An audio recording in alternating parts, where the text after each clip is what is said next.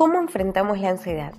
La ansiedad viene del miedo, una angustia causada por el temor irracional, excesivo e inapropiado. En base a estos hechos se desencadenan otros tipos de sensaciones, como la fobia, los trastornos obsesivos compulsivos, pánico y el estrés postraumático. A continuación vamos a dar respuestas bíblicas ante la ansiedad. ¿Cómo hago para vivir una vida sin ansiedad? La Biblia dice, vivan siempre alegres en el Señor. Otra vez se los digo, vivan siempre alegres. Pidamos a Dios que nos enseñe a vivir libres de la ansiedad, ejercitando y trabajando en la confianza y providencia divina. ¿Cómo manejo la ansiedad?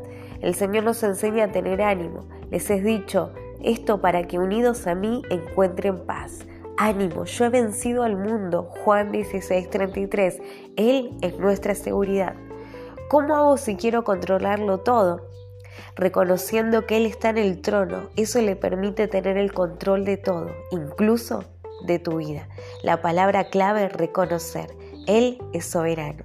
Me encuentro preocupado constantemente. Sean conocidas vuestras peticiones delante de Dios.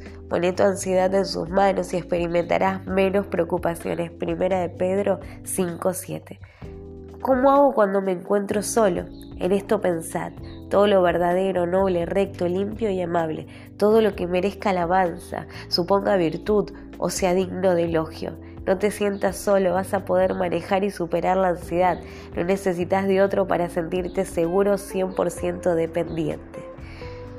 Miedo al mundo. Jesús dijo, en el mundo tendréis aflicción, pero confiad, yo he vencido al mundo. Juan 16, 33. Es inevitable los conflictos, pero comencemos a trabajar en la confianza a nuestro Señor. Nada es imposible. Hoy comienza el trabajo y la ejercitación para llevar adelante una vida saludable e integral.